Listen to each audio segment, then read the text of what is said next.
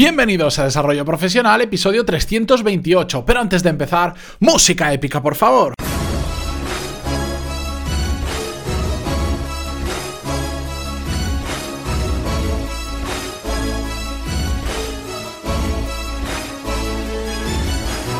Muy buenos días a todos y bienvenidos un día más a Desarrollo Profesional, el podcast donde hablamos sobre todas las técnicas, habilidades, estrategias y trucos necesarios para mejorar cada día en nuestro trabajo. Hoy es jueves 22 de marzo de 2018, no me puedo creer que ya casi se haya pasado el primer trimestre del año cómo pasa el tiempo, es increíble. Y bueno, hoy os traigo uno de, esos, uno de esos episodios que me pedís muy habitualmente porque las ediciones anteriores que he hecho os ha gustado y es que hoy os voy a traer un par de libros que os recomiendo que leáis si tenéis interés y os voy a hacer un mini resumen de las claves de cada uno de los libros y de por qué a mí me parecen tan interesantes. Ya sabéis que hemos recomendado en el episodio 192, recomendamos tres libros. Más adelante, unos 40 episodios después, en el 238, volvimos a recomendar otros tres libros. Y esos dos episodios, curiosamente, os han gustado mucho. Son de los que tienen muchas descargas. Y no solo eso, sino que habitualmente por email me pedís que vuelva a hacer una nueva edición de esa miniserie de libros que recomiendo. Bueno, Tampoco quiero traerlo habitualmente porque tampoco soy de esas personas que se lee un libro por semana, porque bueno, ya lo he explicado varias veces por qué, porque creo que hay que llevarlo más las cosas a la práctica que tener tanta teoría y después no hacer nada, pero bueno, hoy sí me apetecía, han pasado casi 100 episodios desde la última vez que lo hicimos, así que vamos directamente al grano. El primer libro que os voy a recomendar se llama en castellano, os digo el título en castellano porque es como yo me lo he leído así, se llama Creatividad SA. Es un libro que me recomendó una oyente y suscriptora de los cursos Ana, desde, a la cual le envío desde aquí un fuerte abrazo y que aparentemente parece que habla sobre creatividad, como bien dice su nombre, pero va muchísimo más allá. El subtítulo, de hecho, del libro es Cómo llevar la inspiración hasta el infinito y más allá. Y es que sobre todo habla de eso, de inspiración, pero respecto al liderazgo y gestión de equipos. El autor es Edwin Catmull y al final eh, lo que hace es contar la historia principalmente de Pixar, ese estudio, ya sabéis, que hizo Toy Story 1, 2, 3 y ha hecho un montón de películas, prácticamente todas las películas de animación más conocidas las ha hecho Pixar, fueron los que revolucionaron el mercado cuando sacaron la primera Toy Story. Y lo bueno que tiene, que me gusta mucho de este libro, es que afronta, afronta Mm, situaciones eh, que se han vivido dentro de su empresa, pero lo cuenta el autor y fundador y CEO de la empresa de una forma como una historia que es muy cómodo leerlo. Y además, lo que más me ha gustado del libro es que afronta esos temas de una forma muy simple. No es el típico libro teórico que te dice, cuando pasa esto lo que tenemos que hacer es esto otro, cuando pasa aquello tenemos que hacer esta otra cosa. No, al ir contando la historia, pues va viendo diferentes situaciones donde se iban produciendo problemas, cómo lo iban solucionando. Por supuesto, hay un componente de creatividad muy alto dentro del libro porque estamos hablando de Pixar, una empresa 100% creativa que se dedica a hacer películas de animación, los guiones, la historia, todo, ¿de acuerdo? Pero claro, al contárnoslo como su propia, su propia historia y cómo van evolucionando los problemas, cómo los van solucionando a medida que van creciendo, qué problemas nuevos van saliendo. Y siempre desde la visión de la persona que pasó de estar prácticamente, bueno, que empezó en la universidad, en un, en un, pequeño laboratorio haciendo experimentos de animación, a montar un empresote como esto, que para que os hagáis una idea, por si no lo sabíais, eh, una de las personas que puso dinero para salvar Pixar cuando la cosa no estaba bien fue el señor Steve Jobs, que os, eh, un spoiler, aquellos que seáis fans de Steve Jobs, habla algunas cosas buenas de él, pero también habla muchas malas y, sobre todo una cosa interesante es cómo hacía eh, el autor Edwin Catmull para digamos, controlar, cuando Steve Jobs era parte de los dueños de la empresa, cómo gestionar a un perfil tan complicado. Por eso yo os recomiendo a todos aquellos que estéis interesados en aprender de gestión de equipos,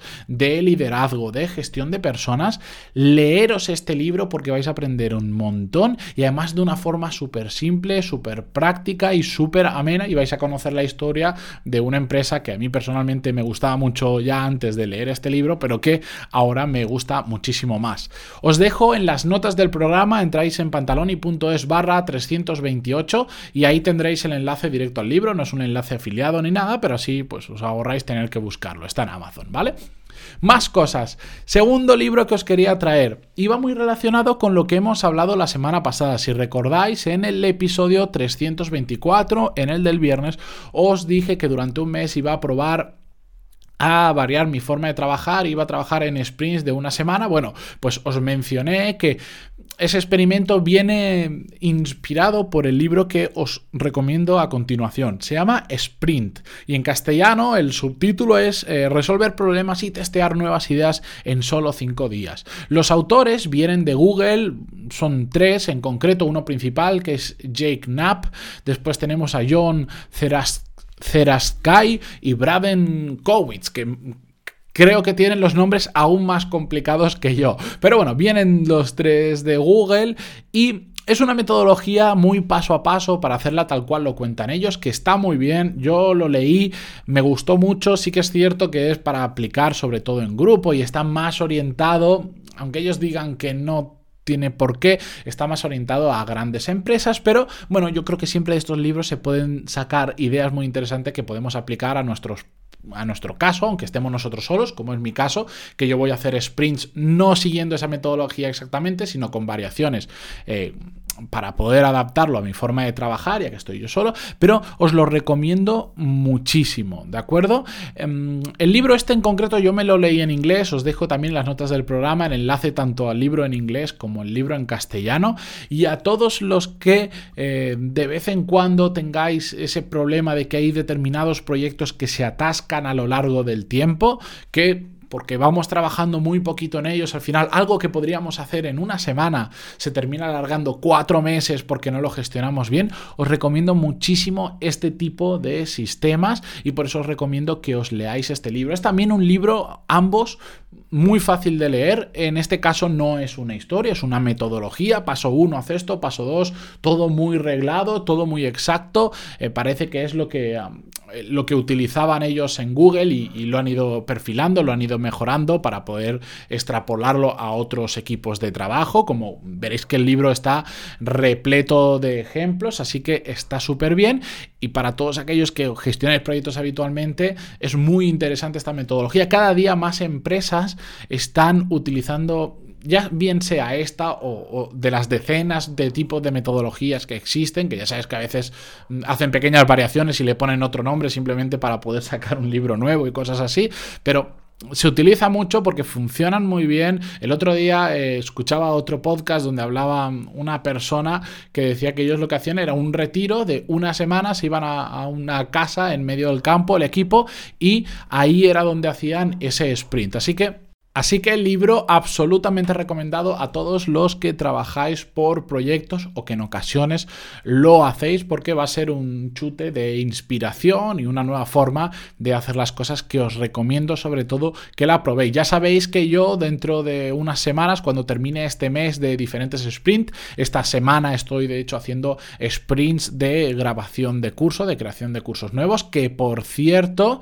no lo he comentado al principio porque se me ha pasado por completo, pero ya tenéis disponible a todos los que estáis suscritos a los cursos el nuevo curso de marketing estratégico que está subido por completo donde vemos las, em, las claves del marketing que son aplicables no solo al marketing online, sino también al marketing offline. No nos centramos en herramientas exactas porque eso cambia con el tiempo, pero las claves no cambian. Es un ejercicio, un, perdón, un curso muy práctico, muy aplicable y muy llevable a la realidad que es de lo que se trata y que va muy enlazado esa forma de pensar con justo estos dos libros que os he traído, porque también son libros muy aplicables, con muchos ejemplos y que nosotros lo podemos llevar fácilmente a nuestra propia realidad. Así que con esto yo me despido, ya sabéis que si os ha gustado el episodio se agradece muchísimo vuestras valoraciones de 5 estrellas en iTunes y también por supuesto vuestros me gusta y comentarios en iVoox, de verdad. Muchísimas gracias a todos los que dejáis ese me gusta o ese